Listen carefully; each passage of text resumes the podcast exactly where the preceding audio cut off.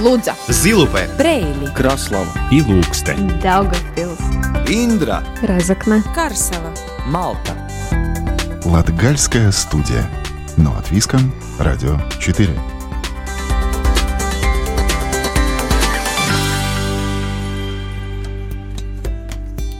Добрый день, дорогие друзья! В эфире Латвийского радио 4 Латгальская студия. И ближайшие полчаса с вами проведу я, Сергей Кузнецов. Наступил новый месяц, и октябрь мы решили посвятить сакральному наследию Латгалии. Эта часть нашей действительности затрагивает не только архитектурные красоты, но и в чем-то наш быт, повседневность и, как мне кажется, формирует нас как общество.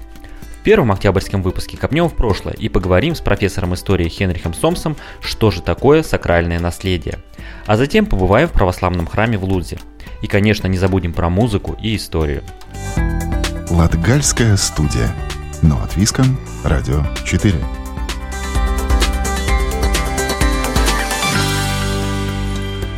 Итак, нашу программу открывает интервью с профессором истории Хенрихом Сомсом. Поговорим о том, что такое сакральное наследие, что стоит за этим понятием, какое значение в этом имеет религия, а также определение сакрального для жителей Латгалии. Профессор, добрый день. Добрый день. Тема нашей беседы – это сакральное наследие Латгалии. Что в этот термин мы можем вкладывать? Я начну, если говорить о понятиях, немного о теории. Значит, э, когда мы изучаем историю нашего края, тогда один из главных вопросов – это вопрос об источниках. При изучении локальной, местной истории, в том числе латгальской истории, очень важный вопрос об эм, источниках. И в данном случае источники определяются как не просто классические источники, которых э, может быть в нашем распоряжении, потому что нет у нас классических много там архивных материалов, как по изучению всей страны, да. И поэтому мы говорим, что источником является именно то, что называется в науке памятники культуры. Э, Что понимается под памятником культуры? Под памятником культуры понимаются любые предметы, которые э, носят э, информацию из прошлого. Вот это памятники культуры уже делится на категории, да, там письменные, и в нашем, в нашем случае это сакральные учреждения, сакральное наследие. В данном контексте, говоря о сакральном наследии, ну, в основном мы говорим о церквях, ну, вот этой архитектурной составляющей, ну, об этих зданиях. Мы под сакральным наследием понимаем не только религиозные учреждения, костелы, церкви, молебны, но и здесь уходит еще и кресты, круцификсы, мы называем, и кладбище. Не забудьте кладбище, очень важная составная часть. И вот одна из таких задач при определении важности сакрального наследия на именно фиксирование этих всех учреждений а- а- описаны. Но в данном случае, в истории, ну, в латгальском случае, а эти памятники, они зафиксированы, потому что э, учреждение этим занимается. И у нас есть изданы очень хорошие учебники, которые мы своим студентам и читателям рекомендуем. Sakrālais mantojums, Прейļu района, Sakrālais mantojums, Daugavpils района. Материалы уже собирались в советское время. Хорошие картотеки, хорошее оформление э, и хорошие книги, которые мы... Здесь у нас фиксация нормальная, значит, э, очень хорошая, научно обработанная, и будем дальше обрабатывать э, в науке. Но это одно из направлений. Вопрос, конечно, об сохранении этого. да, не только фиксации, но как их сохранить. И для Латгалии, я думаю, что этот вопрос очень важный и по всему миру он очень важный, для Латвии, и Латгалии, потому что эти памятники, они э, очень древние, в том числе не только каменные, но и деревянные. Получается уже другой глобальный вопрос. Какая основная цель, чтобы их сохранять? Для чего задача? Для чего их нам нужно сохранять? Ради возраста? Нет, ну э, это очень такой э, диалектический вопрос. Нужно ли все сохранить, что создано, да. Я думаю, что здесь определяется ценность наследия, он определяется какую информацию он дает, да. Это раз- различная информация, например, кто строил, произведение великого архитектора, кто проектировал знаменитые ну и э, как это все здание выглядит. Вот да, если говорить о сохранности культурного наследия в Латгалии, что мы можем сказать, э, насколько этот пласт э, истории, он сохранен и в каком состоянии в целом поддерживается? Мне кажется, нужно начинать с минимального, мини, минимального, что он физически должен сохранить. Вот в связи с европейскими днями наследия мы даже такое маленькие исследование провели, какая была судьба первых сакральных учреждений. Да. Оказывается, что главная первая опасность это был пожар – мы должны уберечь от пожара, во-первых, да. Потому что в истории Латвии одна часть все же это деревянная. Самые старые там э, Аулая, Индрица, это старые э, католические, я имею в виду, это деревянные, потому что Столярова мы вообще потеряли, был пожар, потому что чисто физически нужно уберечь от деятельности человека, ну, а остальное, конечно, нам повезло, что все же большая часть э, именно было 18-19 век сакральный, и здесь уже преобладал другой материал, уже кирпич – ну, а кирпич, конечно, легче сохранить, чем... Ну, такое физически, конечно, этот вопрос стоит всегда актуально. Сохранение, конечно, плюс всегда сохранение и реставрация, и, и, и ремонт. И, конечно, мы всегда слышим, что денег не хватает тому, тому, тому, но я как наблюдаю, как турист, э, да, я вижу, что эти сакральные, э, да, они хорошо памятник сохранили все же, да, несмотря на то, что они, может, мало э, там эксплуатируются, скажем, что уже не ходят там тысячи людей, но это же другая опасность, если там люди, люди не посещают, тогда это тоже большая опасность, как их сохранить. Вот я говорю, что именно сейчас акцент, что это не дело просто там настоятеля этого прихода. Да, это юридически он является, но он не может один сохранить это все. Это местная община, это приход, который в том числе и финансовый да, поддерживает это и должен там активно участвовать. Чем общество будет больше вот это дело привлечено это больше шансов этому объекту будет выжить, потому что люди будут охранять это, будет ну, бороться за то, что она была сохранена. Еще третье вот, направление вот в этом сакральном наследии, чтобы все сохранить для будущего, конечно, это то, что мы, мы говорим дигитализация. Мы должны не просто открыть там у костела двери, у нас парадоксальная ситуация, что костелы, чтобы просто их сохранить, они э, после богослужения закрывают все двери, все. Мы мало видим открытых, да. Европейская традиция, насколько понятно, больших городов, когда всегда открыто. Но ну, мы к этому привлекаем, и сейчас есть тенденция все же, что мы видим двери открытые. да, но э, это одно дело открытые двери, но чтобы издалека, из, через другие средства человек может смотреть через интернет. Вот эта дигитализация всего, что там внутри есть, это одно дело. Э, это виртуальная экскурсия. Это самый лучший э, способ, как э, людей привлечь со стороны, чтобы они тоже знали, что это. Ну и еще у нас, мы видим, идет такая сплошная в хорошем смысле слова дигитализация кладбища. Ну, то есть это вариант сохранить вот эту Конечно, связь это память, с семьей, память. Да, да, это тоже э, наследие. Интересный вопрос еще такой, что вот наш, говоря о памятных культуры, их роли, не только такая академическая, как мы говорили, они в основе изучения, но вот эти памятники культуры, они имеют то, что у нас э, сегодня называется воспитательную функцию играет. А, я хотел еще один момент уточнить. Какое влияние, скажем так, ну, скорее всего, больше церковь, вот различные, не знаю, костелы, соборы, молельни именно в Латгалии имели значение в общественном сознании. А, дело в том, что, ну, когда проезжая по региону и вдали от центров, от городов, то есть небольшие поселки, обращаешь внимание, что в том или ином состоянии, в каком-то совсем маленьком поселке, чуть крупнее, есть какая-то церковь, и часто это не просто деревянная, ну, заброшенная, а видно, это большая, ну да, к сожалению, как вы рассказали, в основном не закрыта. Или даже такой пример последний, что видел совсем небольшой поселок на границе с Беларусью, Друя, и где там очень большой, видно, каменный костел, э, католический, а рядом православная церковь тоже, ну, не менее также да. монументальное сооружение.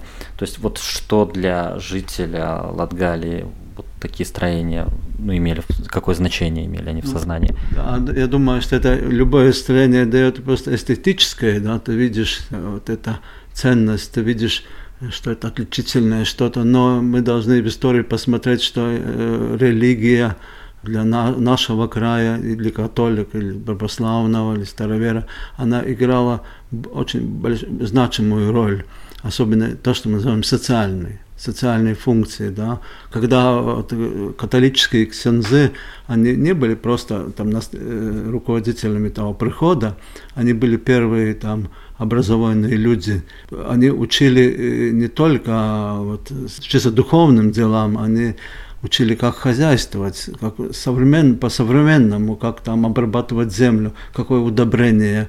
Они приглашали агрономов, очень разнообразно, за рамки, просто вот эти обязанности ксенза и там настоятеля, они выходили за рамки традиционных да, работ, скажем так.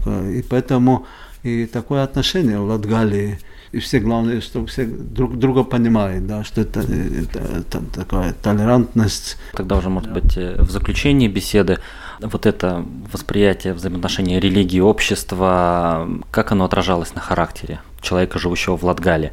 Да, конечно, на характер, э, мы говорим, менталитет, этноменталитет слово есть очень интересные факторы. Это и когда рядом существуют э, представители различных народностей, различных религий, тогда создается такой интересный эффект, что если приходит другой человек, то первая реакция это должна быть, что я должна якобы закрыться, да, зам, замкнуться, да. Это первая такая естественная реакция. Но мы видим в жизни, что если рядом живет два соседа и различные конфессии, это замкнуться это тупик, скажем. И поэтому, чтобы выжить, чтобы нормально быть в контакте, то, то человек должен быть от, открытым. И вот именно эту черту характера именно латгальского менталитета латгальцев, говорят, вот это а, открытость, да. Спасибо, профессор. Напомню еще раз, сегодня мы были в гостях у профессора истории Хенриха Сомса, разговаривали о сакральном наследии. И если будете проезжать не только в Латгалии, а в любом из регионов Латвии по небольшим местечкам и увидите какую-то церковь, костел, собор или молельню, ну, сделайте остановку, посмотрите внимательно, изучите это место. Может быть, э, оно действительно заслуживает того. Да. Спасибо вам. До новых встреч. Латгальская студия. Но от Виском. Радио 4.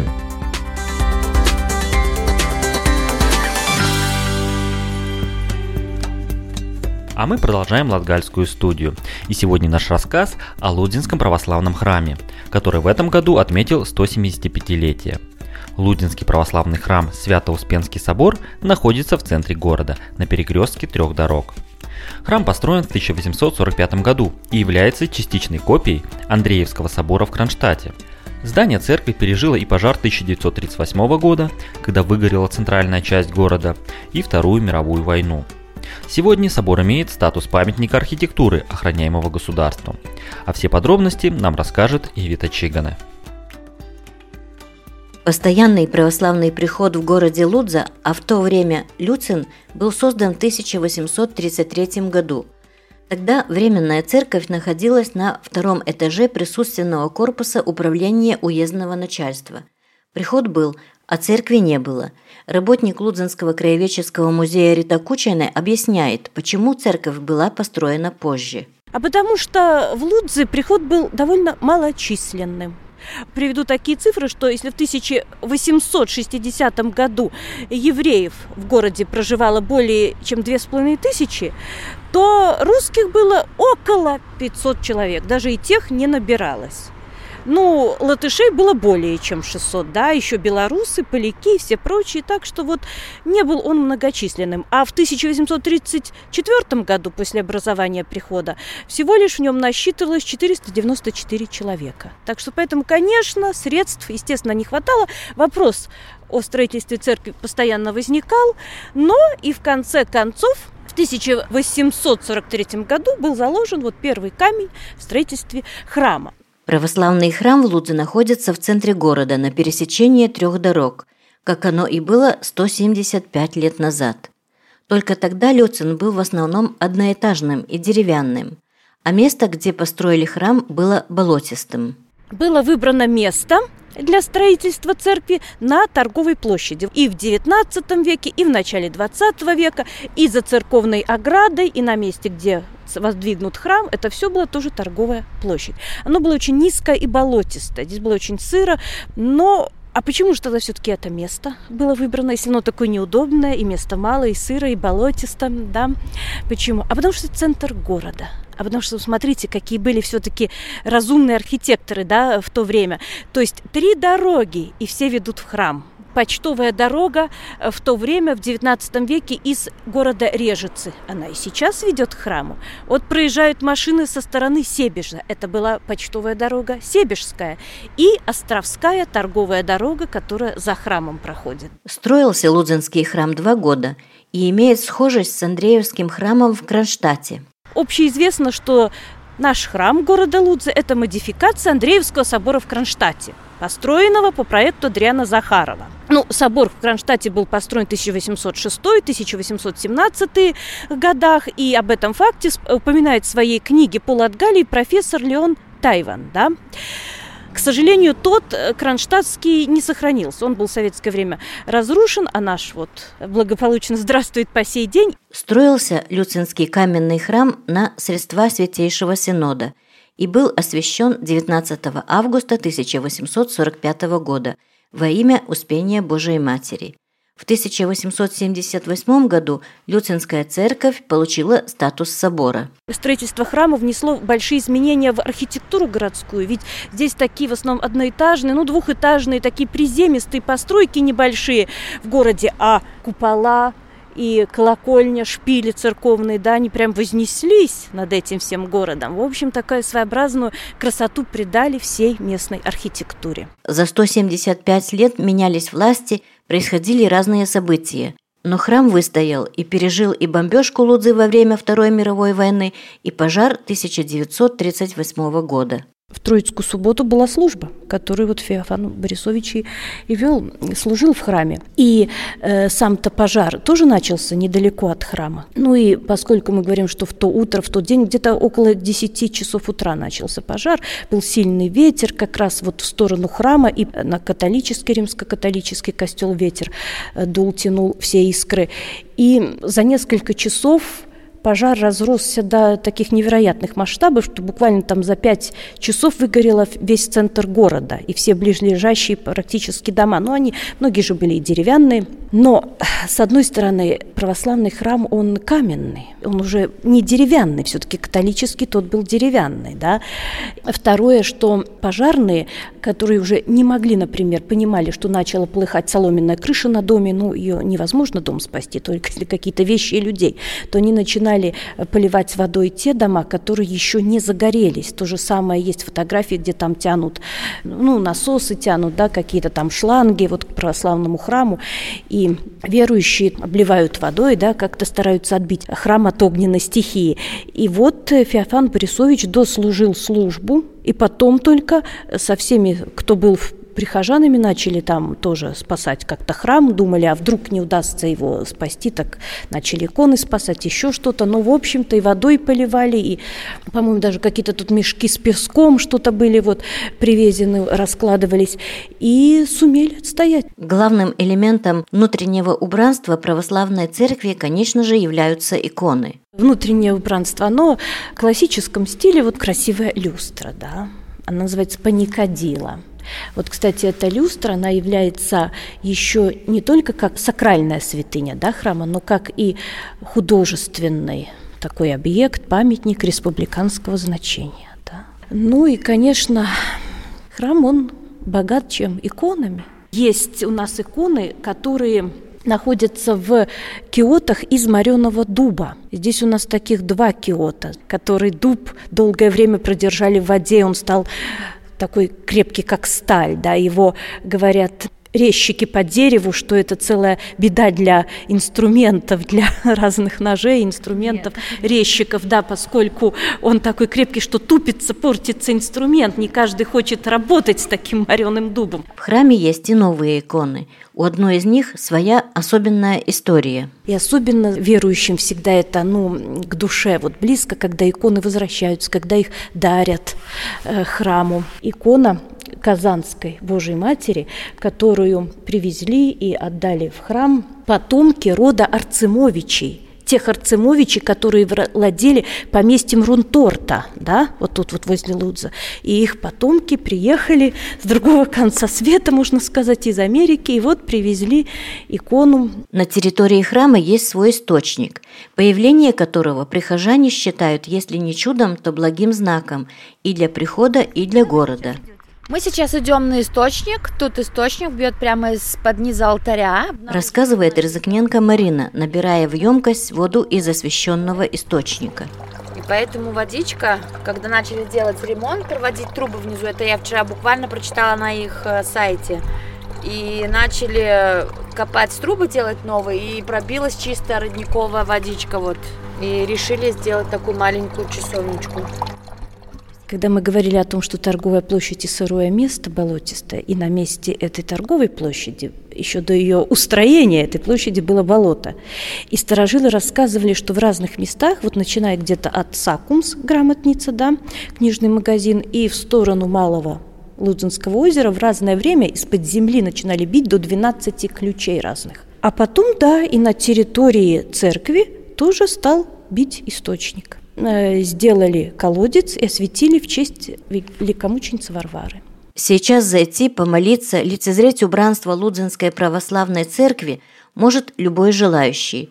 Посещают храм и группы туристов. Латгальская студия. Но от Виском. Радио 4.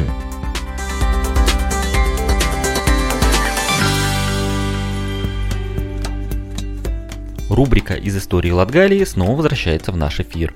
Сегодня узнаем о самом красивом парке Даугупилса, который просуществовал очень короткое время. Но вот больше чем сто лет спустя воспоминания о нем остаются. А напомнит нам, что это за парк и чем он так был привлекателен, Елена Иванцова.